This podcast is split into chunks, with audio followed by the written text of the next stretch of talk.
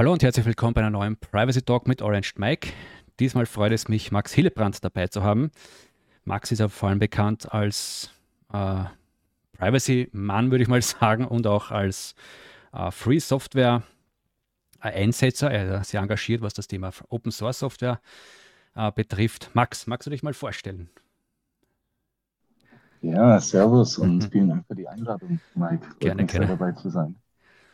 Ähm, ja, ich bin äh, von Grund auf Unternehmer äh, und war schon seit sehr früh an äh, interessiert, ja, den Kunden eine gute Dienstleistung anzubieten, denen ein Problem zu lösen und da äh, Geld zu verdienen.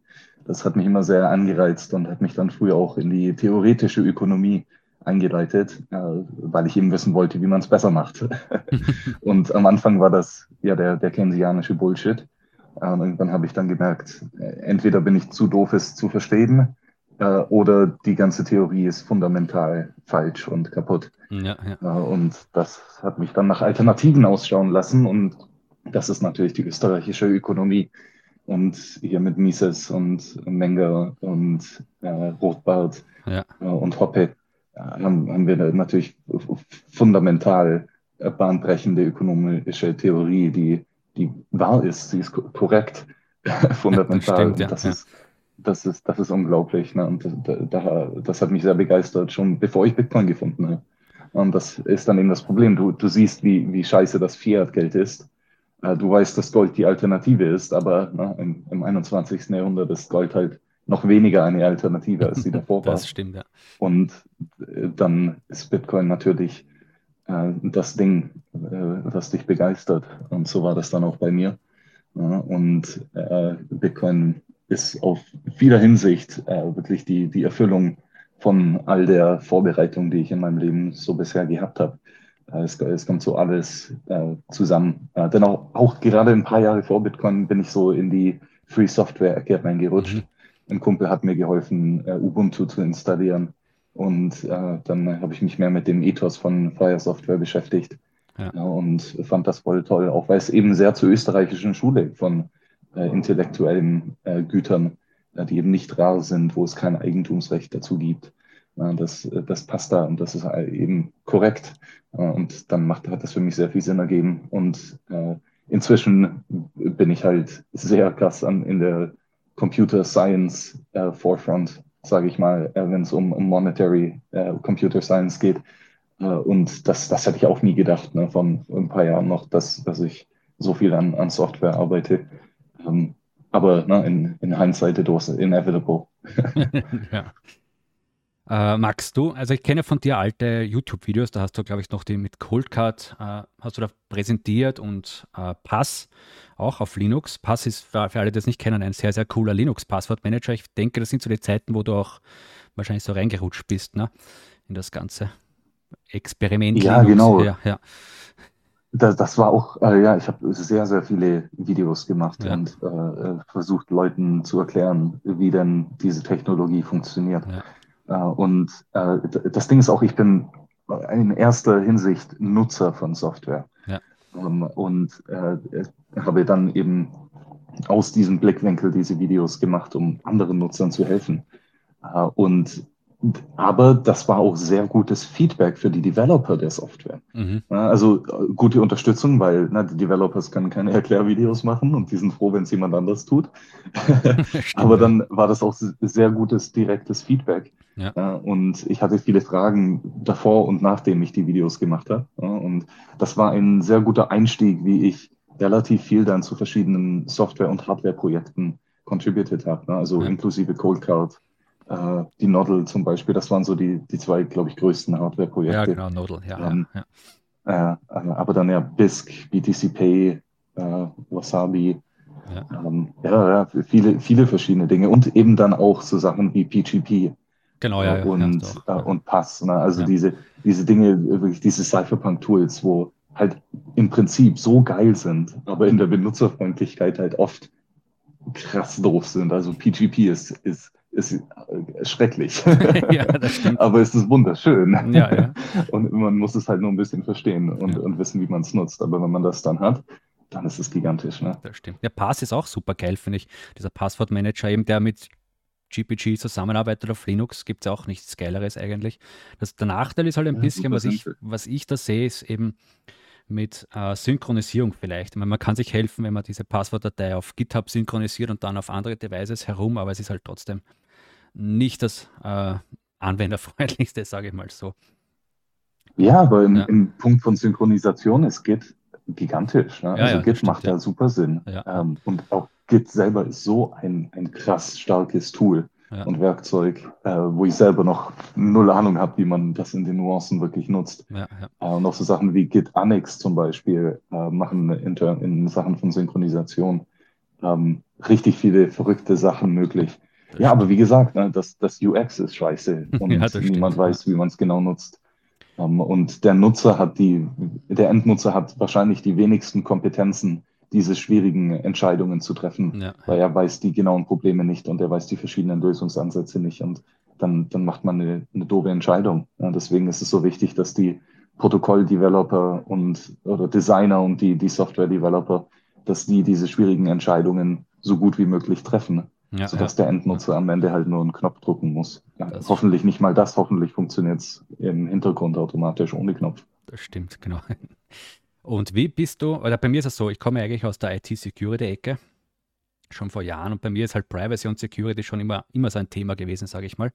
Auch wenn ich in der Zwischenzeit was anderes gemacht habe und jetzt wieder ziemlich 100% in der Ecke bin. Aber wie bist du eigentlich zur Privacy gekommen? Ist das irgendwas, wo du, wo du drüber nachgedacht hast und gesagt hast, "Hm, so kann es nicht sein, dass die alle meine Daten haben? Oder bist du auch reinge, reingefallen in das Loch? Ah, sehr gute Frage. Ähm, und ich glaube, ich, ich hatte so ein, eine Intuition schon davor, dass es wichtig ist. Ähm, aber dann wirklich Klick gemacht hat, wenn ich, als ich den ähm, theoretischen Hintergrund zusammengebaut habe. Ja, also wie gesagt, da hat mir die österreichische Schule der Ökonomie sehr viel geholfen. Mhm. Äh, und vor allem die, die Ethik. Äh, Hans Hoppe hat da sehr viel Arbeit äh, dran getan, eine, praxeologische Ethik äh, aufzubauen. Ähm, und ähm, dann, wie gesagt, gleichzeitig die, die Cypherpunks. Das war auch ein, ein gigantischer Einfluss. Also die, das Cypherpunk-Manifesto und die, die, die, das Krypto-Anarchist-Manifesto. Ja. Äh, beide sehr essentiell. Ne? Und dann, dann merkt man halt, dass hey, Privatsphäre ist die Möglichkeit, dich selektiv der Welt preiszugeben. Ja. Dass du eine Wahl hast, welche Wörter du sprichst Ja. äh, oder wie du dich vor anderen verhältst äh, und welche Informationen du preisgibst. Das ist, das ist deine individuelle Möglichkeit und, und nur du kannst die, diese Entscheidungen treffen. Äh, und ähm, niemand anders kann dich dazu zwingen. Ähm. Und äh, das ist ein, ein fundamentales Recht, das verteidigt werden kann und muss, weil es gibt böse Leute, die, die, die dich quasi überlisten wollen, äh, mehr Informationen preiszugeben, als es als notwendig ist. Ja. Und ich glaube, das ist ein, ein, ein ethischer Konflikt hier, äh, vor allem eben ähm, in dem Cypherpunk-Ethos. Äh, und äh, das, ja, das dann vor allem natürlich in, im Sinne von Bitcoin ähm, war, das, war das so wichtig. Und auch im, im Sinne von Geschichte von digitalem Geld. Mhm. Ja, weil wir hatten perfekt anonymes digitales Geld 1983 mit Xiaomi und eCash. Ja, ja. Na, das war ein der, der Grundsteine von der Cypherpunk Mailing List und, und dem Movement dort. Äh, das heißt, Privacy-Focused Cash äh, im, im Cyberspace war schon immer ein Ziel und die, der erste Versuch war verdammt gut.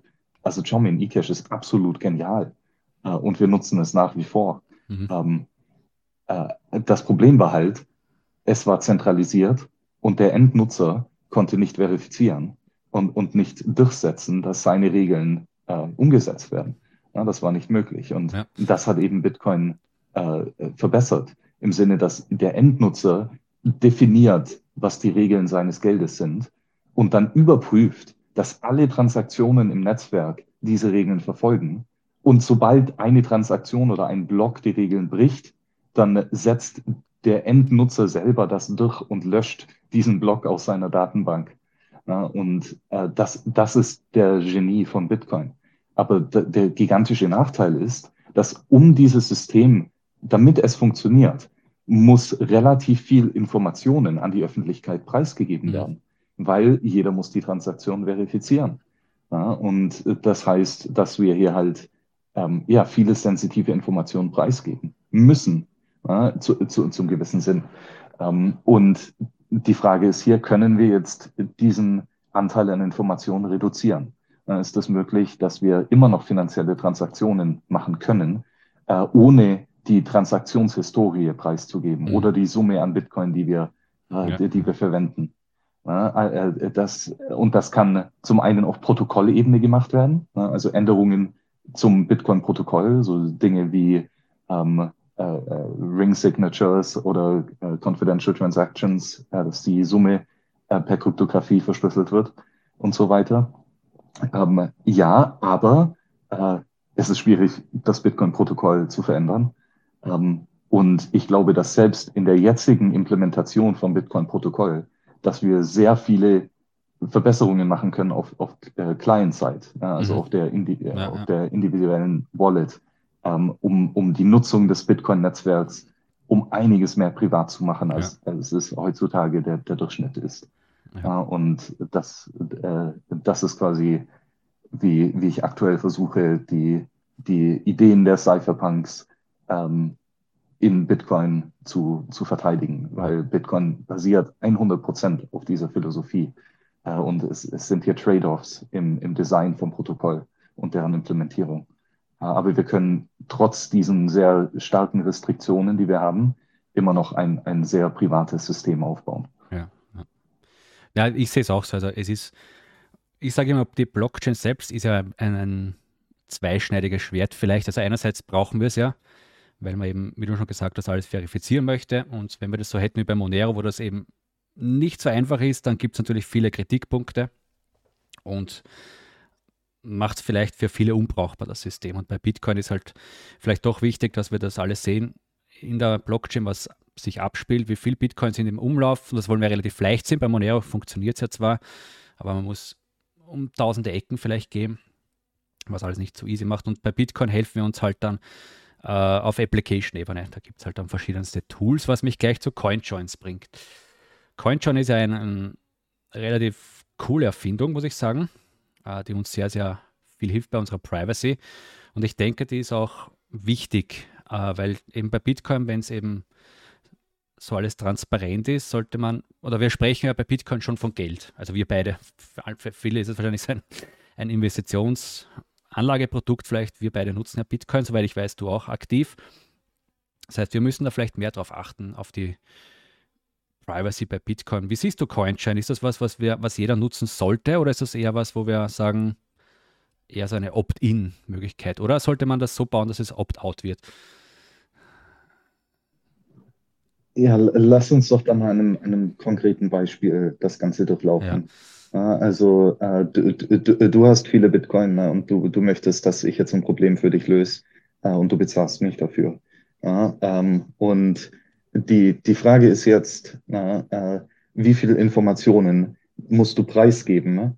äh, in diesem Akt, dass du, dass du mich bezahlst. Ne? Mhm. Sag mal mal, du hast, äh, na, du bist Satoshi und du hast noch ein Block Reward von der ersten Ära mit 50 Bitcoin. Mhm. Äh, neue Coinbase Output, 50 Bitcoin. Und ähm, von Block Nummer zwei. Ne? also, äh, äh, äh, und klar, du kannst jetzt diese Münze ausgeben ja, äh, alleine, ja, also in, in einer Transaktion mit einem Input, wo diese 50 Bitcoin-Münze drin ist. Ja, und dann äh, machst du zwei Outputs. Eine für mich, sag mal 0,01 Bitcoin, ja, eine Millionensatz. Mhm. Da können sich meine äh, Großurenkel äh, äh, dann äh, eine, eine Weltraumrakete für kaufen. und, aber dann bekommst du natürlich dein Wechselgeld zurück. Das sind die äh, 49,99 genau. oder was. Ne? Und ja, aber was hast du denn jetzt hier preisgegeben? ich weiß, dass du mich bezahlt hast, weil ich habe dir meine Adresse preisgegeben und nur dir. aber jetzt kann ich auf der Blockchain schauen, äh, was war denn auf der Inputseite von der Transaktion? Und da ist nur eine einzige Münze. Mhm. und die ist 50 Bitcoin von Block Nummer zwei. Also jetzt weiß ich, du bist Satoshi. und vielleicht hättest du nicht gern preisgegeben, dass du Satoshi bist. Ja, vielleicht äh, wäre eine bessere Idee gewesen, das mir nicht äh, so ja, einfach ja. zu sagen. Ja. Und äh, das Ding ist halt, ähm, es, äh, es gibt, ich glaube, es gibt nur eine Möglichkeit, wie diese Transaktionshistorie fundamental gebrochen werden kann. Äh, und das ist der CoinJoin. Mhm. Und die Idee ist quasi, dass anstelle, dass nur du alleine deinen Input oder mehrere von deinen Inputs äh, äh, oder Münzen auf die Inputseite von der Transaktion tust, also so, dass du alle Inputs kontrollierst. Anstatt von dem lädst du andere Leute ein, um in der Transaktion mitzumachen und andere Leute tun Inputs und Outputs äh, in die Transaktion mit rein. und das ist die Idee von einem Coin-Join. Mhm. Also na, wortwörtlich, du joinst deine Coins ja, die, ja. mit anderen Nutzern zusammen. Ähm, und wenn man dann hier relativ schlau ist, wie man die Summen, vor allem auf der Output-Seite, organisiert, das mit Details sollten wir vielleicht später drüber reden, aber grundsätzlich wird es jetzt sehr viel schwieriger herauszufinden, welche Inputs haben denn welche Outputs bezahlt, sozusagen. Ja, ja. Ja, ähm, also in unserem Beispiel, anstelle dass jetzt die Transaktion nur einen Input hat mit 50 Bitcoin, sind dort 100 Inputs ja, zwischen, äh, weiß ich nicht, 0,1 Bitcoin und 100 Bitcoin. Ja, äh, und ganz viele Outputs, unter anderem halt äh, ein Output mit meiner Adresse, wo die 0,01 Bitcoin drin sind. Mhm. Ja. Aber jetzt bin ich mir auf einmal nicht mehr so sicher, welcher von diesen Inputs denn dir gehört. Ja, ich sehe zwar, das sind 100 Inputs, aber ich weiß nicht mal, wie viele Nutzer das sind. Ja, vielleicht sind das trotzdem alles deine Bitcoin. Ja, das wäre aber komisch. Vielleicht sind es zwei Nutzer, vielleicht sind es zehn Nutzer, vielleicht sind es 100 Nutzer. Ich weiß es nicht. Ähm, äh, und dann wird es sehr schwierig, sogar herauszufinden, welche Inputs gehören dir. Also wenn du zum Beispiel jetzt zwei oder drei Inputs konsolidierst, na, wenn du das alleine machst, also in einer äh, Einzelnutzertransaktion hast du drei Inputs, alle drei Inputs gehören dir. Ja, das ist die Common Input Ownership Heuristic. Mhm. Sehr schlecht. Ja. Aber wenn du das in einem CoinJoin machst, auf einmal sind 100 Inputs dort und drei Stück gehören dir. Naja, jemand, der von, von außen auf die Transaktion schaut, zum einen weiß er nicht mal, wie viele Münzen du, du überhaupt hier drin hast. Na, du kannst eine Münze drin haben oder zwei oder drei oder zehn, ja, was auch immer. Ähm, und dann weiß er zum anderen auch nicht, welche Münzen gehören denn dir. Hm. Ja, und äh, das sind quasi die Vorteile, die der CoinJoin bringt, wo fundamental die Transaktionshistorie äh, von der Blockchain quasi bricht. Ja, und das basiert auf dem Aspekt, dass in einer einzelnen Transaktion sind die Satoshis komplett fungibel. Also du weißt nicht, welcher Input welchen Output bezahlt. Ja, ja fundamental im Bitcoin-Protokoll, ne, sondern es werden Coins zerstört auf der Input-Seite und dann Coins geschaffen auf der Output-Seite. Und die Regel ist, dass der Wert der Outputs kleiner sein muss als der Wert der Inputs oder zumindest gleich. Ja, und, und der Überschuss ist Mining Fees. Ja. Ja. Und äh, äh, fundamental, Satoshis sind komplett fungibel. aber die, die Inputs und Outputs sind es eben nicht. Ja, ja, das, und wenn man aber viele Inputs und viele Outputs hat, heißt das, es gibt sehr viel äh, Unsicherheit über wer denn wen bezahlt. Ja. Finde ich, ich, ich finde äh, das Protokoll oder das CoinJoin selbst ist irrsinnig coole Technologie, die, die wir geschaffen haben und die dann natürlich noch viel, viel weiter geschaffen wird. Das ist eine ständige Entwicklung an allen Fronten. Und ich hoffe mal, äh, dass das auch per Default in die Wallets reinkommt, muss ich schon sagen.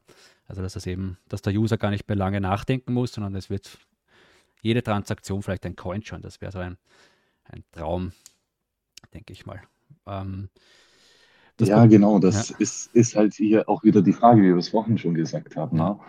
Wer, wer ist am besten ausgerüstet, diese schwierigen Entscheidungen zu treffen? Genau, ja. ja äh, wann ein CoinJoin gemacht wird, mit ja. welchen Münzen. Äh, und der Endnutzer ist wahrscheinlich der mit den wenigsten Kompetenzen darüber, weil das ist halt eine Tante Emma, die nicht wirklich Ahnung hat. ähm, äh, und, und selbst Leute, die, die sich super auskennen mit Bitcoin und mega motiviert sind, selbst die haben Schwierigkeiten, hier die richtigen Entscheidungen zu treffen. Das. Ja. Und das heißt, hoffentlich können die Protokolldesigner und, und die Software-Implementer hier gute Entscheidungen treffen, sodass es im Hintergrund funktioniert. Genau, ja. Und, und das ist schwierig, weil es ist, es ist so schwierig, wie ein mhm. selbstfahrendes Auto zu bauen. Ja, weil wir machen hier finanzielle Entscheidungen für unsere Nutzer quasi, ja, ja. Ähm, äh, weil wir kaufen Blockspace für ihn. wenn du automatisch CoinJoin machst, kaufst du Blockspace äh, zu einer gewissen, zu einem gewissen Preis. und das, das heißt, du hast hier finanzielle Konsequenzen. und wenn du Blockspace kaufst und dann bekommst du keine Privacy, dann ist das schlecht. das heißt, du musst irgendwie schauen, dass du ähm, optimal den Blockspace kauft, der dir viel Privacy bringt, äh, zu opportunen Zeiten. Und der, der eben so den Blockspace kauft mit so vielen Outputs und so viel Wert an Satoshis in jedem Output und so weiter, ähm, dass es Sinn macht für den Nutzer. Ja, ja. Und das ist eine gigantisch schwierige Frage. Das ist halt wirklich ein selbstfahrendes Auto. Äh, und ähm, es ist nicht einfach, aber machbar, ja. glaube ich das ist ja auch von der Infrastruktur her, kommt ja da einiges zusammen, darf man auch nicht vergessen. Wenn wir das für alle Benutzer haben möchten, wird es auf jeden Fall sehr, sehr spannend. Auch in der Blockchain natürlich, da kann sich, da wird sich dann auch einiges abspielen. Ja, genau, ne? und das ist es halt. Ne? Der, der Blockspace ist ein hartes Limit, ja. weil, wie gesagt, jeder muss jede Transaktion verifizieren. Ja, ja. Und wenn jeder Mensch auf, auf der Welt äh, so 100 Coinjoins machen will äh, und Kilobytes an Blockspace kaufen will, ähm, naja, das, das skaliert halt nicht. Das, stimmt, ja, das heißt, wir müssen schauen, dass wir Privacy äh, bekommen mit so wenig Blockspace wie, wie Sinn macht. Ja, ne? ja. Und äh, das, das ist super, super schwierig.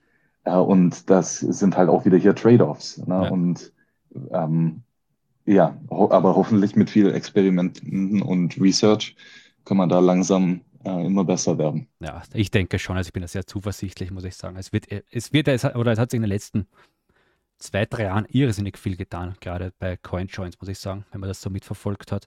Es wird immer, immer einfacher und besser und die, es schlaft ja keiner von den Entwicklern bei Bitcoin zum Glück anders als bei Altcoin-Projekten, wo ja alle schlafen, wenn Bärmarkt ist. Bei Bitcoin ist ja ständig Vollgas angesagt. Lass uns kurz mal zurückkommen. Ja. Zu, oder möchtest du noch was sagen? Oder? Ja, äh, nur, nur, kurz ja, zu dem Punkt, dass äh, äh, äh, viele Leute sagen, ja, Bitcoin legt keinen Fokus auf Privacy und so.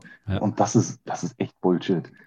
Weil so ziemlich jeder Aspekt in Bitcoin wird gerade optimiert, unter anderem für Privacy. Ähm, äh, aber klar, der, der, der Core-Punkt von Bitcoin ist Verifikation. Bitcoin ist keine Zahlungsmaschine, Bitcoin ist keine Privacy-Maschine, Bitcoin ist eine Verifikationsmaschine. Ja. Ähm, das, ist, das ist der Core-Zweck.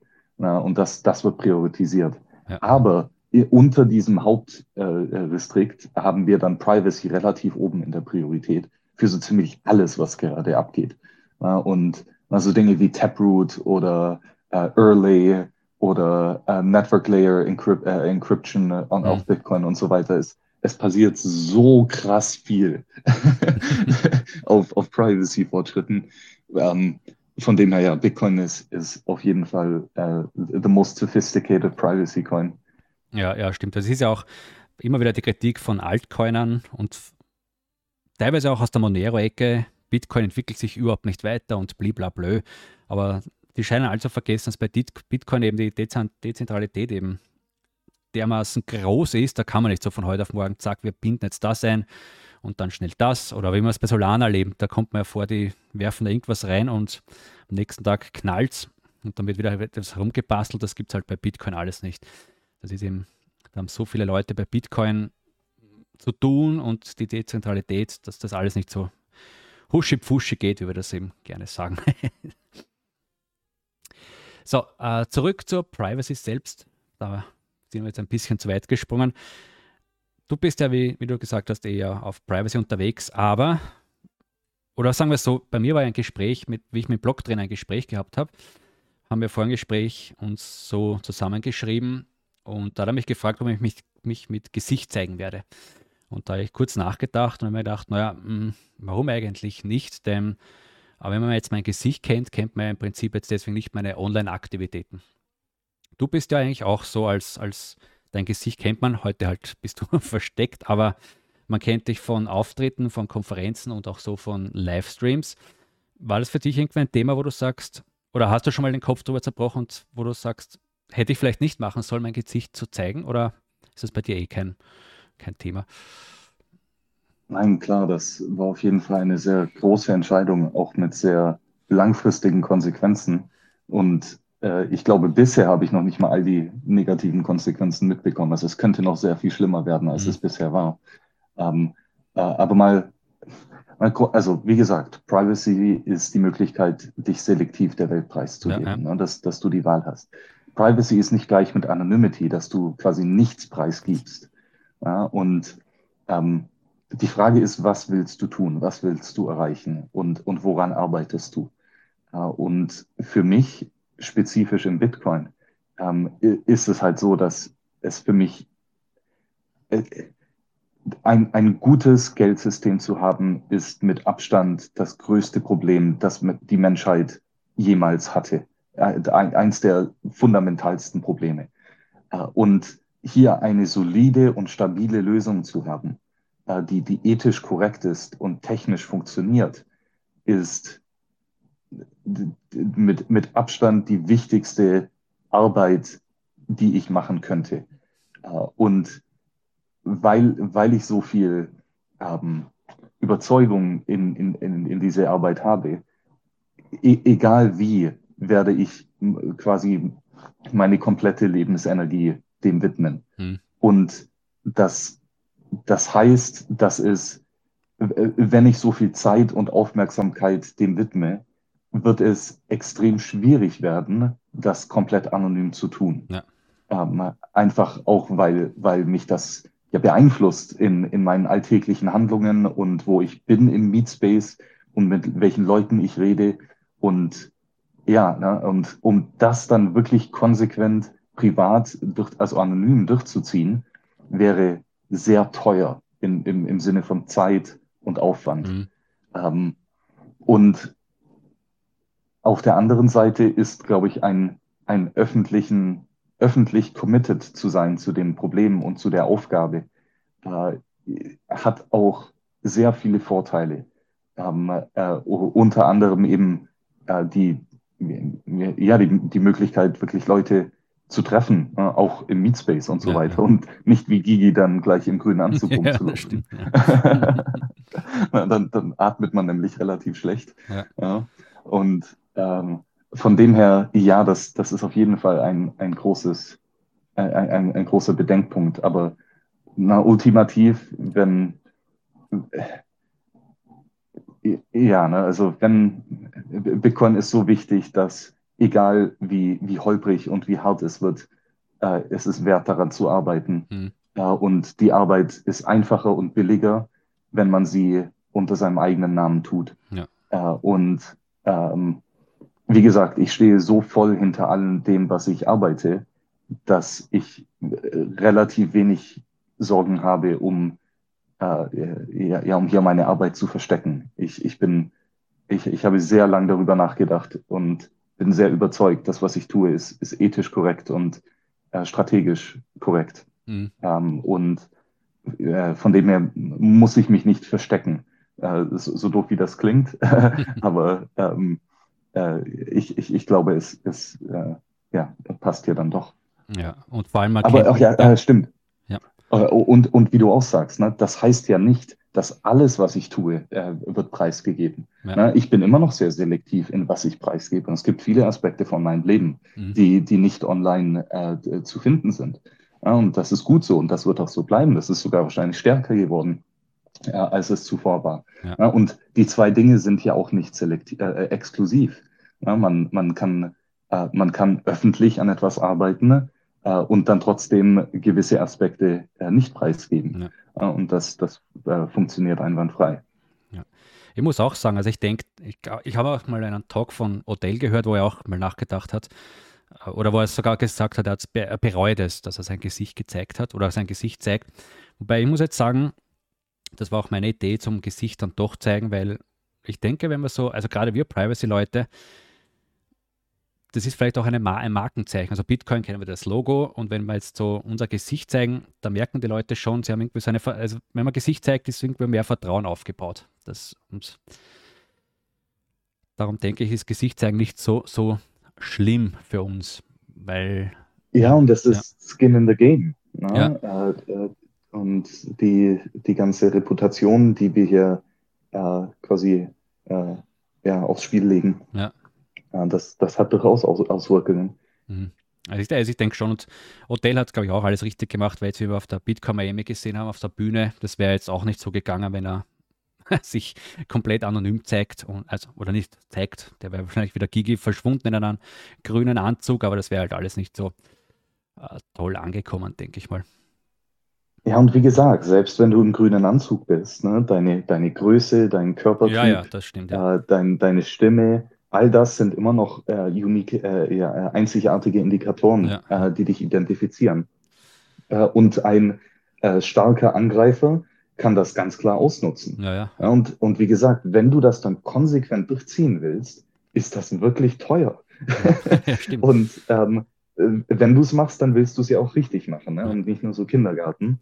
Ähm, aber klar, ne? Layers of Defense. Ja. Äh, äh, ähm, ja, aber wie gesagt, das sind alles das sind Ressourcenfragen. Ja. Und komplett anonym zu sein, ist schwierig, wenn man äh, wirklich auf, auf großer Ebene äh, wichtige und, und impactvolle Arbeit ja, machen will.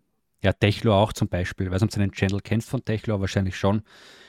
Den Security, also die machen sehr viel Privacy und Security-Videos, sehr, sehr gute und die sind eigentlich auch, oder zumindest den Henry, den, den jungen Mann kennt man von den Videos. Ja, der sagt auch ganz, also das ist auch eine Marke, sein Gesicht vielleicht schon. Verbindet man jetzt mit dem Channel und man weiß, wenn man den sieht, dann hat das Hand und Fuß. Das denke ich mir auch.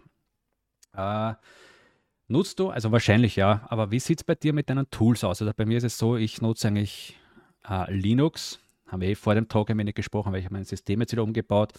Bin jetzt auf Arch Linux umgestiegen, wahrscheinlich security-technisch nicht das Beste, muss ich zugeben, weil es halt ein Rolling Release ist. Das heißt, da kommen die Updates irgendwie und es gibt keine fixen Release-Versionen und dafür ist das System immer am neuesten Stand. Das heißt, man ladet immer, aber man holt sich halt oder man kann sich Security-Löcher reinholen. Bei dir, ich glaube, du hast CubeOS oder Cubes installiert. Nutzt du noch VPN und Tor auch als Tools oder ist das bei dir dann mit, mit Cubes vorbei und ja? Ja, genau. Also ich nutze Cubes als äh, Base Operating System und dort kann man eben viele virtuelle Maschinen äh, äh, starten. Und hier nutze ich Debian 11 mit dem Minimal Template. das heißt, ein, ein wirklich sehr minimal kleines Debian-Paket. Ähm, und für quasi jede Applikation, die ich laufen lassen will, generiere ich dann ein neues Template Virtual Machine, mhm. ähm, wo dann auf dem Minimal Debian Template dann nur die Pakete installiert werden, die auch wirklich äh, ja, äh, gebraucht werden. Äh, und dann äh, wird eine, eine App-VM auf diesem Template gebaut, die dann nur die, äh, ja quasi diese Software nutzen kann, die installiert ist, was eben quasi gar nichts ist. und äh, dann ja, hat man so eben sehr gute, limitierten ja, Software-Exposure, ja. sage ich mal und man kann sehr gut ja, separieren. Also ich habe eine äh, VM für GitHub und eine VM für Twitter. Äh, und das, das sind unterschiedliche Computer mit und sie können nicht miteinander reden. Ähm, und das ist dann halt ja schon schön. Ähm, aber auch hier VPN natürlich äh, äh, und Tor, beides. Ähm, das ist auch sehr schön bei Cubes. Ähm, Unix ist sehr gut integriert. Das mhm. ist ein, ein Tor Operating ja. System. Ähm, und äh, damit kann man von jeder äh, App-VM quasi den Network-Traffic durch Tor routen, mhm. Äh, was sehr, sehr gut ist. Äh, oder auch eben per VPN. Das heißt, ich habe eine dedicated äh, äh, Virtual Machine, wo eben der VPN installiert ist. und das heißt, wenn ich will, kann eine, ein, eine App-VM dann durch den VPN kommunizieren und ja. halt nur durch den VPN. Und aber auch verschiedene virtuelle Maschinen können mit verschiedenen Netzwerk, Netzwerkausgängen ja, reden. Ja. Also einer kann ohne VPN, der andere mit VPN, der andere mit einem VPN unter einem anderen Account und dann der nächste übers Tor-Netzwerk. Ja. Und das ist schon ganz spannend. Ähm, ja, dann für äh, vielleicht noch fürs, fürs Handy. Äh, ich war für lange Zeit ohne Handy unterwegs, mhm. hauptsächlich aus Privacy-Gründen, aber auch aus ja, äh, mentaler ja, Mental ja. Sanity. Ja. Äh, und das war auch, war auch, sehr schön, aber unglaublich äh, schwierig. Vor allem, also ohne Karte und ohne GPS unterwegs zu sein. Mhm. Ist echt krass. Von dem her, inzwischen habe ich jetzt wieder ein Handy, aber lasse ich hier, also das ist ein Pixel 6 äh, mit äh, Graphene OS, was ein äh, Privacy und Security hardened Android ist, ja, ja. das super benutzerfreundlich ist. und ja, ähm, das ist zumindest mal so, was Operating System angeht, ja, mein Setup. Ja, das ist eh bei mir ähnlich. Also bis auf das Linux-System, aber auch da mein Graphene OS Handy liegen, was ich eigentlich auch immer mehr versuche zu Hause zu lassen, muss ich jetzt sagen. Also das ist vielleicht so wie ein Festnetztelefon von früher, weil es ist halt trotzdem, man kann es noch so Privacy installieren und aber es ist halt, sobald man es mit hat, wird man getrackt. Das kann man leider nicht, nicht verhindern. Ja, genau, aber ja. auch hier kann man, kann man äh, Layers of Defense ne, und, und kleine marginelle äh, Verbesserungen machen. Ja, ja. Äh, und zum Beispiel ja. hier, was ich tue für, für meinen, ich sag mal, Daily Driver, also das Handy, was mhm. ich ständig verwende, das ist immer im Flugmodus mhm. ja, und äh, verbindet sich nur über Wi-Fi. Ja, ähm, ja. Und dann habe ich ein, ein separates Handy, auch wieder mit Graphene, äh, wo dann die eSIM-Karte aktiviert ist. Mhm. Übrigens mit silent.link ja, kriegt man anonyme eSIM-Karten äh, mit Bitcoin über Lightning. Ähm, und das, das funktioniert super für internationales äh, Internet. Äh, und dann macht man quasi dort einen Hotspot zum nächsten Gerät. Mhm. Und äh, klar, nicht optimal, aber das Tolle ist, man braucht den, die mobile Daten eigentlich viel weniger, als man denkt. Ja. Und das heißt, der Hotspot bleibt meistens aus. Äh, und dann äh, hilft das doch äh, ja. ja. um einiges. Das stimmt. Silent Link, ich werde alle besprochenen Links, die wir hier jetzt so besprechen, welche in die Beschreibung reinpacken. Was mir bei CubeSOS, also ich ärgere mich, dass bei mir CubeSOS Probleme macht auf meinem PC. Das liegt wahrscheinlich irgendwie an der Hardware. Ich habe so eine Nvidia-Karte auch drin, so eine Stärke und ich glaube, das ist das Problem. Und dann habe ich noch probiert, die Installation ist einmal ist sie gelungen, dann wollte ich eine, also wenn man Videos macht, wird es dann schwierig, glaube ich, weil man kann dann nicht außerhalb von diesen VMs andere VMs aufnehmen, das ist, da ist alles gesperrt. Oder geht es schon, aber mit ziemlichem Aufwand. Ja, das war mir dann zu, zu, zu viel, muss ich sagen. Das ist halt der Trade-off. Also jetzt bin ich auf Arch Linux. Aber was mir bei CubeSOS sehr gefällt, ist eben, man hat so virtuelle Maschinen. Kann man sich vorstellen. Das Gerät braucht halt etwas mehr Arbeitsspeicher natürlich als, als eine normale Linux-Version. Aber sie haben wieder, Und wieder et etwas bedeutet, es scheiße viel mehr. Ja, Und wie Max schon gesagt hat, das Coole ist, man hat alles in virtuelle Maschinen installiert. Das heißt, man kann sich so vorstellen, jede Anwendung ist eine virtuelle Maschine. Braucht halt auch ein wenig länger zum Starten, weil eben zuerst einmal die virtuelle Maschine davon hochfahren muss und dann startet das Ding. Aber sie haben eine coole Implementierung und zwar das sind diese Disposal äh, virtuelle Maschinen. Die finde ich eigentlich ziemlich cool. Die Idee ist, wenn wer Tails OS kennt, also Tails kann man ja mit einem USB-Stick booten, hat man sein Live-Linux-System, macht seine Arbeit, nimmt man den Stick raus und das System ist komplett weg. Und das hat eben Cubes auch eingebunden. Das finde ich sehr, sehr eine coole Idee. Also wenn man schnell mal was im Tor oder so herumsuchen muss oder sicher gehen möchte, dass eigentlich nach dem, äh, was man immer macht, macht in dem Disposal VM, dass nachher gleich alles weg ist. Das muss ich sagen, ist echt, echt eine super Lösung ja, genau. System. Ja, und und auch wieder hier, ne? nicht nur gibt es diese Disposable VMs, sondern man kann sie auch parallel laufen lassen. Ja, genau. Ja, das ja. heißt, du hast verschiedene VMs parallel und die können nicht miteinander reden. Ja. Das heißt, selbst wenn der Tor-Browser zum Beispiel äh, gehackt ist und man kann irgendwie zwischen den Tabs hin und her springen, ja, dann kann man trotzdem nicht in die andere VM rüberspringen als Angreifer. Ja. Und das, das ist halt super. Und das wie gesagt, du schließt das, du schließt das Browserfenster und alle Daten werden gelöscht. Ja, ja. Und das nächste Mal, wenn du startest, äh, hast du ohne Cookies, ohne, ohne Bullshit ähm, quasi eine komplett neue Installation. Ja. ja, das ist super, super nützlich. Ja, und echt cool ist halt eben dadurch, dass wir mit VMs arbeiten, bei, also nicht wir, sondern Max zum Beispiel, äh, dass man jetzt seine privaten Dokumente in einer VM hat und seine Arbeitsdokumente in einer anderen VM. Das heißt, die kommen auch nicht zusammen. Das, das geht einfach technisch nicht. Das ist auch sehr, sehr echt cool gelöst, muss ich sagen. Also vielleicht probiere ich es Cubes ja, genau. aber ja, und ein, ein cooles Ding ist, man kann auch, äh, dass eine virtuelle Maschine gar keinen Internetzugang hat. Ja. Ja, und das heißt, du hast eine komplett offline virtuelle Maschine, Ja. äh, wo du dann zum Beispiel deine Backups oder so äh, raufliegen lassen kannst. Ja, Ja. ja. Das ist. Ja, also ganz, ganz viele coole Vorteile, aber ganz klar, der Nachteil ist, zum einen, es braucht viel RAM Mhm. und, und zum anderen ist es sehr abhängig äh, und es läuft nur auf selektiver Hardware. Ja, ja. Äh, aber hier gibt es bei cubes-org slash HCL äh, die Hardware Compatibility List. Äh, hier äh, gibt es viele Le oder Computertypen und Models, die äh, funktionieren, mehr Ja. oder weniger. Von dem her da mal überprüfen. Ähm, und ja. Ja, also wenn wir schon bei Linux noch sind, muss ich sagen, also Cubes läuft ja auf Fedora. Das ist sozusagen diese DOM Zero, also das ist das Grundsystem von Cubes.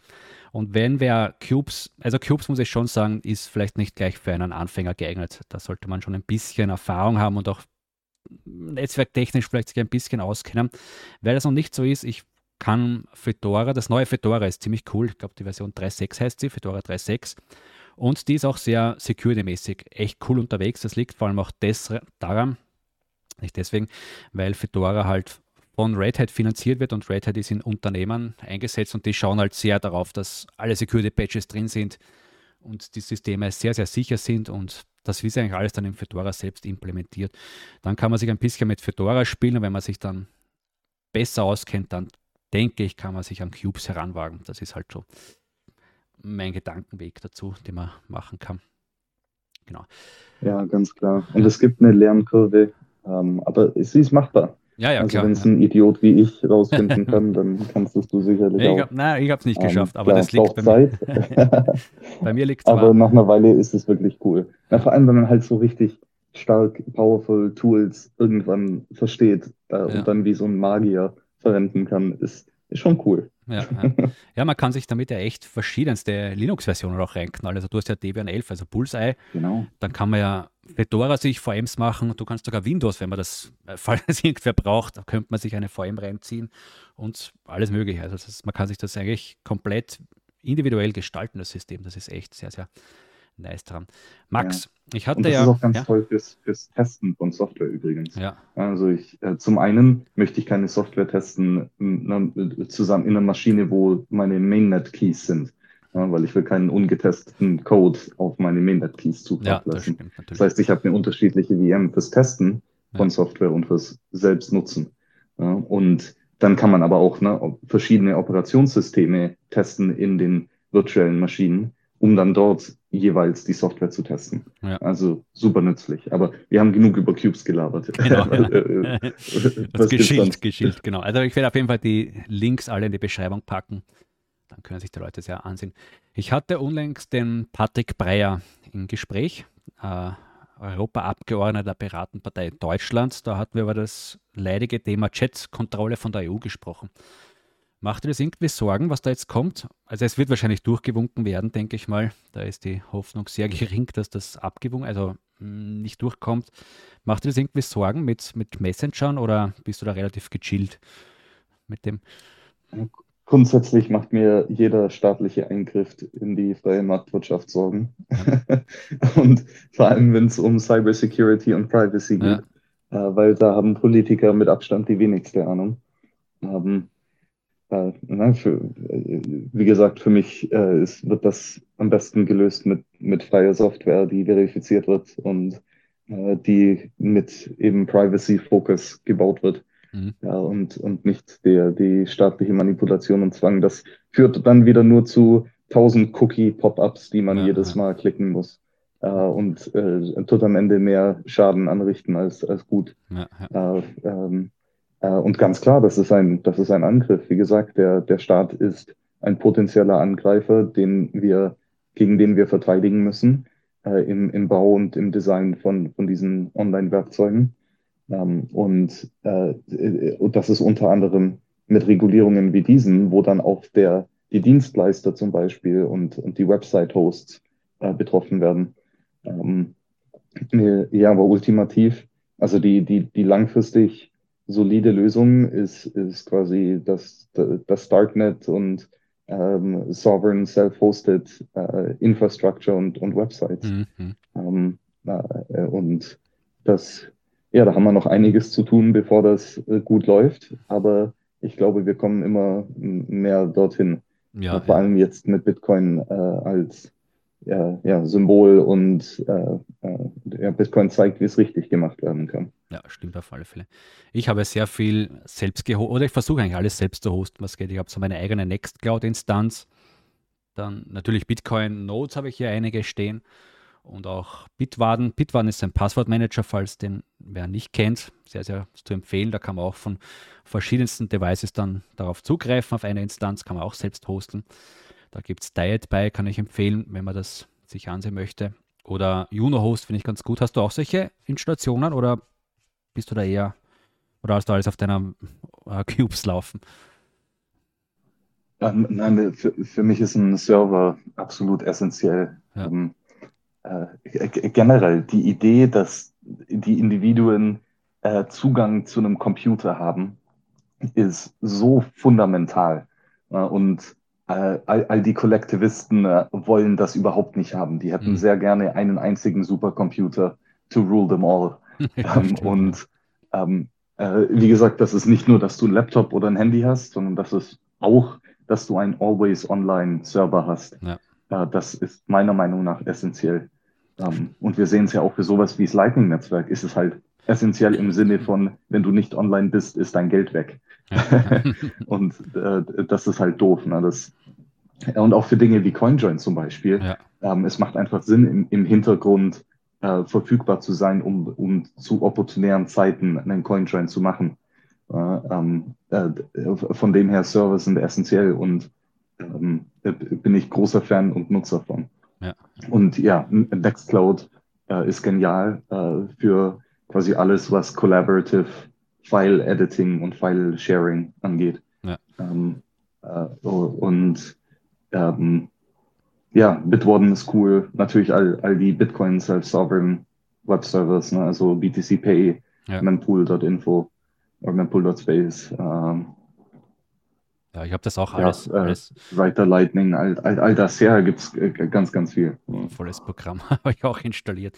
Also Nextcloud ist bei mir zum Beispiel also mein Office eigentlich, kann ich schon sagen. Ich habe wirklich alles in Nextcloud verlagert. Früher habe ich so viele einzelne Apps installiert gehabt auf dem auf meinem Rechner, was eigentlich auch nicht gut ist. Ne? Das ist wieder, wobei, da kann man wieder streiten. Aber wenn alles in Nextcloud ist und Nextcloud hat ein Problem, dann sind wieder alle Apps betroffen quasi, die man da drinnen hat. Auf der anderen Seite ist, ist mir das am Nerv gegangen, muss ich sagen, äh, diese Notiz-App, dann diese Kalenderplanung und, und etc. und so ich jetzt alles in der Nextcloud drinnen. Das ist echt ein sehr, sehr cooles Ding, muss ich sagen. Jo, ich denke, wir sind soweit durch. Oder haben wir noch Punkte, Max, was du denkst, was wir noch besprechen könnten? Ja, sehr gute Frage. Ähm, Oder eine, eine ich glaube, ah ja, nein, ja. generell. Ja? Oh, okay, ja, schieß los. eine Frage oder eine Sache. Bitcoin und Staaten, das ist ja auch sein Thema. Habe ich jetzt ganz, ich habe es überlesen auf meiner Liste. El Salvador ist ja doch ein großes Thema in der Bitcoin-Welt auch gewesen. Wie, wie, stehst du dazu, dass jetzt Staaten, wobei El Salvador ist ja derzeit noch alleine fast da, dass Staaten hier sagen, wir wollen jetzt Bitcoin als Währung einführen? Da bin ich etwas kritisch, muss ich sagen, weil Bitcoin ist ja eher was, was gegen den Staat arbeitet und wenn jetzt der Staat wieder herkommt und sagt, wir nehmen jetzt Bitcoin als Zahlungsmittel, ist das, das passt irgendwie nicht. Wie siehst denn du das, das Thema da? Ähnlich wie du, glaube ich. Ähm, wie gesagt, äh, ich zweifle jede Handlung vom Staat, äh, weil sie immer gegen freien Willen ist und mhm. dementsprechend nicht optimal ist äh, und Kapital zerstört. Per se, jedes Mal. ja. Äh, von, von, von dem her nicht gut. Äh, und ja, äh, per Zwang zu sagen, welche Währung der Unternehmer akzeptieren muss für seine Güter und Dienstleistungen, ist, ist, ist nicht gut. Ja. Äh, selbst wenn Bitcoin, zumindest denken wir so, na, mit Abstand das beste Geld ist, heißt das nicht, dass andere Unternehmer genauso denken. Ja. Ähm, und wir sollten sie nicht dazu zwingen. Ja. Auf, auf der anderen Seite ähm, äh, sehe ich auch quasi den, äh, dass äh, das ist quasi eine Handlung, die langfristig die, die, die äh, quasi den die Macht vom Staat in Salvador wahrscheinlich reduziert. Eventuell. Ja, weil sie einfach. Ich, naja, aber das Ding ist, in El Salvador war ja davor, haben sie auch nicht ihr eigenes Geld gedruckt, sondern naja, waren stimmt. an den US-Dollar gekoppelt. Ja. Na, und jetzt sind sie halt an den Bitcoin gekoppelt. Aber ich glaube trotzdem, dass das langfristig die Kapitalisierung vom Staat äh, und der Regierung dort ähm, schwieriger macht. Und von dem her, dann ist es wieder was, was akzeptabel wäre, weil es quasi den, den Zusammenbruch vom, vom Staat äh, beschleunigt. Ja. Ähm, aber das ist schwierig zu sagen. Ähm, von dem her wäre ich hier eher auf der vorsichtigen Seite äh, und sage, das ist grundsätzlich schlecht. Ähm, äh, aber es kann langfristig gesehen ähm, besser werden, als ich es mir jetzt vorstelle. Ja. Aber das heißt auch nicht, dass es optimal war. Ja, ich finde halt, die ganze Einführung war eine Katastrophe. Also wenn wir uns das anschauen, diese Chivo-Wallet und alles komplett undurchsichtig, dann ist auch diese, ich glaube, sie haben das über eine mexikanische Börse jetzt geschleust, wo, glaube ich, Private Channels aufgemacht werden. Also man weiß ja gar nicht, was da wirklich an Bitcoin da herumgeschoben werden. Und die Leute selbst haben natürlich auch mit der Chivo-App ganz schlechte Erfahrungen. Ich habe da unlängst einen Bericht gelesen. Und das ist eigentlich schlecht für Bitcoin, finde ich fast, wie das dort abgelaufen ist, weil die meisten haben jetzt das Vertrauen verloren, vielleicht in Bitcoin. Ja, genau. Und ist eigentlich eher eine, fast eine Anti-Werbung für Bitcoin. Und viele wünschen sich ja den Dollar zurück, beziehungsweise können es eh aussuchen. Und die meisten Händler ist ja auch so, die bekommen Bitcoin und switchen sofort den Dollar eigentlich rein. Weil das ist das, was sie kennen. Also die verstehen gar nicht den Vorteil von Bitcoin selbst. Das so ist mein, mein Gefühl dort. Ja, ja genau. Ne? Und ja. vor, allem, vor allem die Chivo-App war ja also purer Faschismus. Ja, aber wörtlich meine ich das, ne? im Sinne von äh, der Staat macht die Finanzierung und äh, den Auftrag äh, von, von einem Produkt, das dann ein privater Dienstleister vollzieht. das ist die, äh, die ökonomische Definition vom Faschismus. Und äh, also wenn man wenn man erwartet, dass der Staat eine gute Software-Wallet produzieren würde, dann sorry, dass, dass deine Erwartungen hier äh, übertroffen werden, aber das wird niemals der Fall sein. Ja, das wäre auch ein Schuss ins Knie für einen Staat, denke ich mal. ja, also ja. Es, es, war klar, dass die Software richtig scheiße wird. Ja. Äh, ist ja auch Closed Source und alles. Also das ja, ist alles andere, ist eine Überraschung. Äh, also von dem her ganz klar, da waren sehr, sehr viele schlechte Aspekte davon. Ähm, ja, aber auch grundsätzlich, ne, das, äh, das hat ja angefangen in El Salvador äh, aufgrund von einem quasi Grassroots-Movement, mhm. äh, dass hier die Unternehmer lokal Bitcoin akzeptiert haben. Ja. Und wie gesagt, das kann alles funktionieren, selbst ohne staatlichen Zwang. Äh, und wir sehen es überall passieren und es passiert dann, wenn es die richtige Zeit ist. Äh, und wir müssen Leute nicht zwingen, frühzeitig auf den Zug aufzuspringen. Ähm, wir haben immer noch so viele Dinge, die wir verbessern können. Also wenn Leute warten wollen, ist das vollkommen okay. Ja. Bin mir auch sicher, dass Bitcoin. Von Staying ja. Poor dann aber auch. Ne? Bin mir auch gar nicht sicher, ob Bitcoin schon bereit ist, wenn wir jetzt sagen, Vollgas rein, alle, alle, alle onboarden. Da ist, wir haben schon noch viele ja, Baustellen. Genau. Das ist halt, muss man schon zugeben, auch als Bitcoiner, dass es noch viel Arbeit gibt. Und Lightning ist halt auch noch ja. im Alpha-Stadium, muss man auch noch viel, viel dran arbeiten, vor allem auch im Privacy-Bereich. Ja, vielleicht gar nicht so gut, wenn wir jetzt dann jetzt husch husch schnell alle im Bitcoin.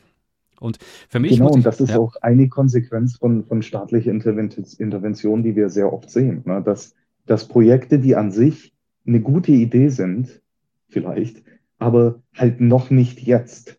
Genau. Ja, es, es ist eine Million Mal teurer, dass die, die Idee versuchen jetzt durchzusetzen, als wenn wir 20 Jahre warten, bis die Technologie weiter ist. Und dann können wir das Ganze für einen Bruchteil von der Kost machen. Ja? Und das ist quasi der, der Timing-Trade-off in der Ressourcenallokation. Ja? Und der Staat ist absolut richtig kacke, ne, um das gut zu machen. Ja. Ähm, äh, äh zum Beispiel, ich weiß nicht, ne, all die, ähm, ähm, all die NASA und Space-Programme und so weiter. Äh, damals im Kalten Krieg, weiß Gott, wie viele Milliarden Dollar reingepumpt in all das Research und Development. Und am Ende war es halt einfach ein paar Jahre zu früh. Ja, und es braucht dann am Ende halt eine private Firma wie SpaceX, die aber auch sehr faschistisch äh, ist übrigens, Leider, mit sehr viel staatlicher Finanzierung. Ja. Uh, aber nichtsdestotrotz, ne, uh, um das Ganze dann halt viel effizienter mit einem absoluten Bruchteil der Kosten zu machen. Und die Differenz war einfach ein paar Jahre an fundamentaler Research und Development in der Supply Chain. Uh, und das kann man halt nicht erzwingen. das ist halt der Proof of Work. Na, da führt kein Weg vorbei, außer die Arbeit zu machen und das braucht halt Jahre. Ja, von, von dem her ist, ist das quasi äh, den, die schnelle Massenadaption zu erzwingen, ist, ist absolut Schwachsinn ja, auf, ja. auf, vielen verschiedenen Ebenen. Und leider sterben ja dann auch Projekte. Also eigentlich vielleicht sehr gute Projekte scheitern dann, weil es halt nicht so funktioniert, wie sich die das vorstellen, auf Anhieb. Und ja, dann fehlt das Geld. Also möchte keiner mehr investieren, weil die meinen, das, so ist es sowieso nichts. Und das ist auch schlecht. Jo, du wolltest noch, glaube ich, was besprechen. Hast noch einen Punkt gehabt? Ja, genau. Eine, eine generelle Frage, wenn wir schon jetzt hier über Privacy reden, ähm, ist quasi so, was ist eine der anderen großen fundamentalen Probleme, die wir haben? Und das ist, glaube ich, Meet Space Privacy. Also wir sehen, wie Kamera und Mikrofon und Drohnentechnologie mhm. stetig besser und besser und besser werden. Ja. Das heißt, bessere Kameras mit mehr Resolution, die kleiner sind und fliegen. Ähm, und das heißt, dass früher oder später wird es unglaublich günstig sein, den kompletten Meat Space zu, zu überwachen. Ja. Ja, und ähm, das hört sich mal nicht gut an. Und das hört sich mal vor allem nicht gut an, wenn du äh, realisierst, dass die Verbindung zwischen deinem Gehirn und dem Computer ist unverschlüsselt. Na, du schreibst im Cleartext auf der Tastatur ja. und du siehst im Cleartext, was auf dem Bildschirm steht. Ja.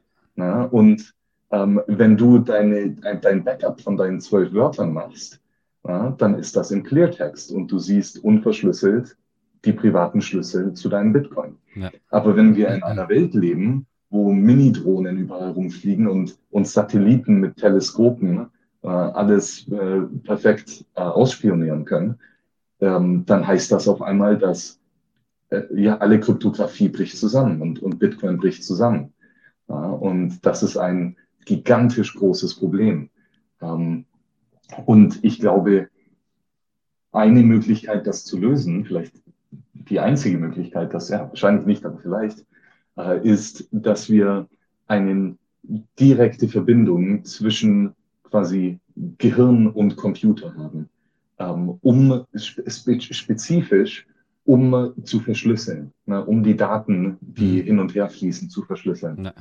Ja, ähm, quasi äh, so eine Art Input-Output-Chip, äh, der, der aber quasi bevor, also verschlüsselte Daten kommen rein und sie werden entschlüsselt und dir dann irgendwie im Gehirn weitergegeben. Ja.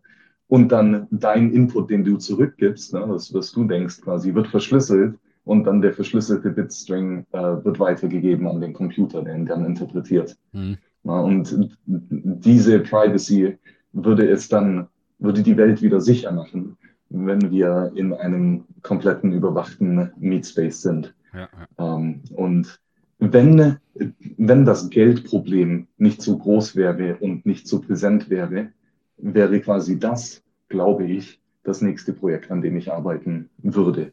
Oder in anderen Worten, in ein paar Jährchen, wenn Bitcoin und Privacy gelöst ist oder gut genug ist, äh, werde ich wahrscheinlich das weitermachen. Mal schauen. Aber hört sich auch nach einem gigantisch schwierigen Problem an. Ja, ja, und wie wir vorhin gesagt haben, es ist die Frage von, von wann ist die richtige Zeit, das zu tun. Ja. Äh, also, hab, mal schauen, aber es ist super wichtig. Ich habe da unlängst sogar einen Bericht gelesen, oder schon länger her. Da war ein Kerl, ich muss schauen, ob ich den wieder finde, dass ich ihn verlinken kann, aber da war auf jeden Fall ein Kerl, der hat sehr auch auf Privacy geachtet und war nie zu sehen in Videos. Und irgendwann mal war der, hat er auch einen Instagram-Account gehabt und der hat nur Daumen hoch so gezeigt. Und an dem alleine haben sie ihm herausgefunden, wer das ist, weil die können schon mit wirklich smarter Technologie heutzutage einen Fingerprint von aus, aus, aus Bildern rausziehen. Das ist schon gigantisch, was da jetzt schon möglich ist. Und da wird wahrscheinlich immer schlimmer werden. Das ist halt. Ja, ja. ganz klar. Na und ähm, ja, auch, das ist auch ein anderes Ding. Ne? Es gibt so viele Kameras, so viele Leute, die auf Instagram posten. Und ich will nicht wissen, in wie vielen Bildern du im Hintergrund bist, Na, ja. na, äh, wo du nicht mal weißt, dass du hier veröffentlicht wurdest. Ja. Ähm, eins der anderen großen Probleme ist dann, quasi, dass, dass du andere Kameras äh, obsolet machen kannst oder irgendwie dich rausnimmst aus den Bildern. Mhm. Und hier kann ich mir das vorstellen wie so ein, eine, eine Taschenlampe quasi, die, die einen Blindspot macht. Ja, Also dass dann anstatt man dich sieht, sieht man nur einen weißen Punkt quasi. Das ist eine Möglichkeit. Oder die andere Möglichkeit, die eventuell cooler wäre, Mhm. ähm, dass man äh, quasi die andere Kamera hackt und dann sein Bild verändert zu einem anderen Menschen. Ja, ja. Also quasi ein Deepfake, ein Live-Deepfake machen Das wäre mit all den Kameras, die dich aktuell sehen. ja. Ähm, das, das wäre auch cool, da sollte jemand dran arbeiten. Es gibt ja mittlerweile auch schon so Kappen. Ich glaube, der James Lobb hat so eine, wenn du bei Kameras vorbeigehst, die, die kriegen einen totalen Blendeffekt. Also die sehen gar nicht, was da los ist. Muss man mal schauen. Der hat das auf seiner Seite mal gepostet, glaube oder auf Twitter. Die war auch sehr- Aber es ist halt, muss man immer seine Kappe aufhaben. Das ist halt auch fraglich. Ja, und das Problem mit dieser Technologie ist halt dann, wenn jetzt irgendjemand schaut sich das Video an Mhm. und dann sieht er auf einmal, hey, da, da läuft ein Typ rum mit, mit äh, weißem, weißem Punkt über dem Ja. Gesicht. Ne, Ich weiß nicht, wer das ist. Das, das sieht suspicious aus. Ja, das stimmt. und da gibt es nur einen, der das macht. Den, dann dann fange ich den das nächste Mal ab, wenn er vorbeiläuft und inspiziere ihn mal. Ja, ja. ne? Und deswegen bringe ich ab diese zweite Idee, na, dass du quasi die Kamera sozusagen hackst und das Bild änderst, sodass eine andere Person, die ganz normal aussieht, ähm, quasi aufgezeichnet wird und das eben nicht suspicious ist. Ja. Ja. Die Privacy ist halt, wirkt halt auch nur dann, wenn wir in der Menge untergehen, fast wie beim CoinJoin. Da ist es wichtig, dass halt wir nicht hervorstechen. Also bei Tor-Browser ist ja zum Beispiel auch so, wird empfohlen, dass man nicht einmal das Theme wechselt, also nicht auf Dark Mode zum Beispiel. Auch da sticht man teilweise heraus. Ich meine, es verwenden eh sehr, sehr viele Leute Dark Mode bei, bei Tor. Aber würden das jetzt nur zwei, drei nutzen, den Dark Mode, dann würde man auch da schon auffällig werden oder herausstechen aus der Menge. Da muss man wirklich so viele Dinge beachten. Ich glaube, LibreWolf zum Beispiel hat das standardmäßig sogar deaktiviert, dass man äh, das Team wechseln kann. Also es wird immer mehr und mehr, wo sie schon Profile erstellen können heutzutage. Ganz, ganz furchtbar.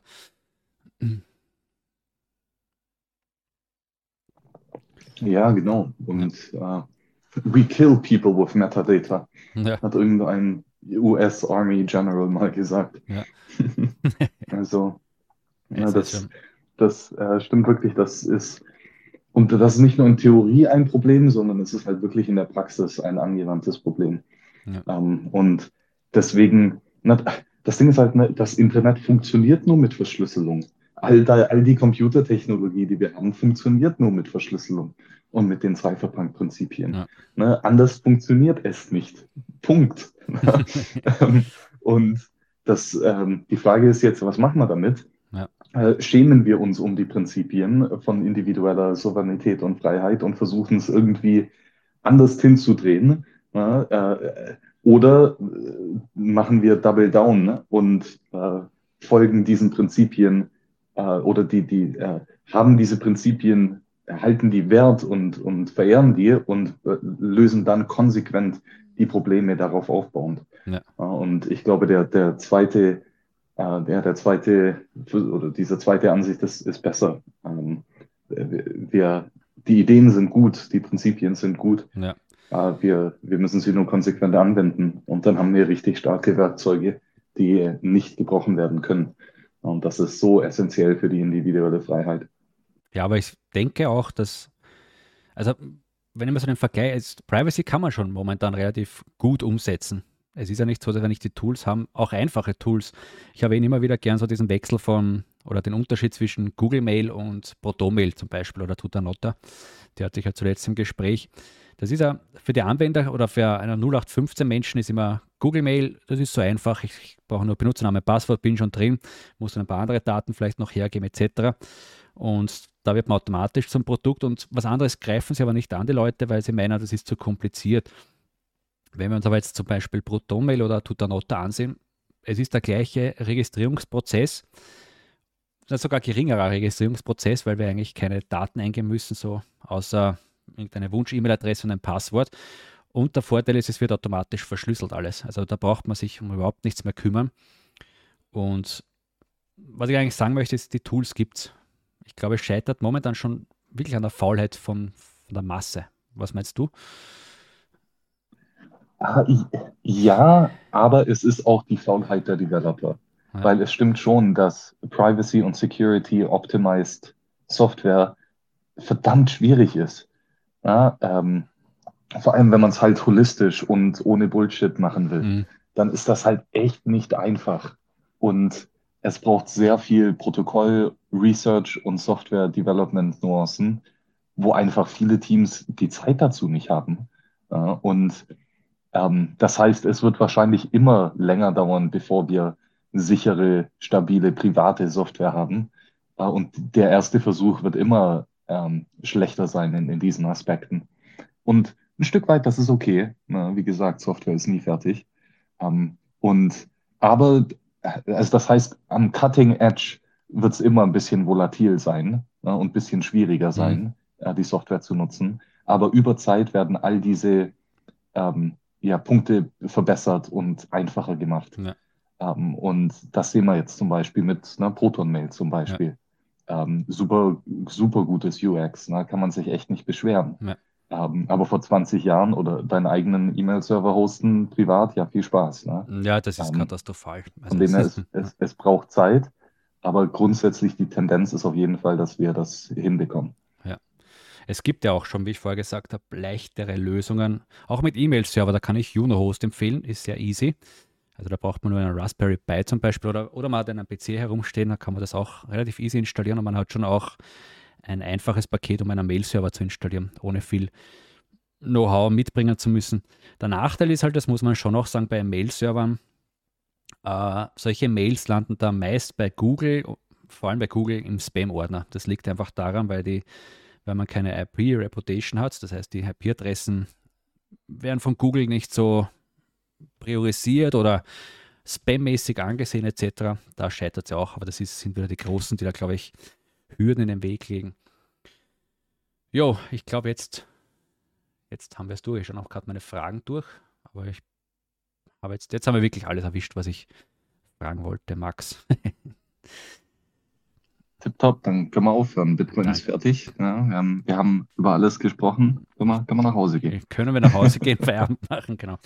Vielen, vielen Dank, dass du Zeit gefunden hast für das Gespräch. War echt sehr, sehr interessant wieder mal. Und ja, vielleicht sehen wir uns im, bei einem zweiten Gespräch, wenn sich die Lage bessert. Also wenn, wir irgendwelche Errungenschaften haben, können wir uns ja wieder zusammensetzen zu einer Runde. Ja, danke dir, Mike, für die Einladung. Ja, gerne. Ja, sehr gerne. cool, dass du die Privacy-Serie machst. Äh, das, das freut mich. Ja, das ist immer mehr Aufklärung äh, wichtig. Ja, und ich versuche halt Leute aus dem Space, Bitcoin Space heranzuholen und auch Unternehmern mittlerweile schon. Zuletzt hatte ich ja Tuta Notta im Gespräch, war auch sehr interessant. Oder Patrick Breyer war auch sehr interessant. Genau, das ist, möchte ich im deutschen Raum mehr und mehr fördern, das Ganze. Jo, dann. Sehr schön. Dann, wir sehen uns. Bis bald.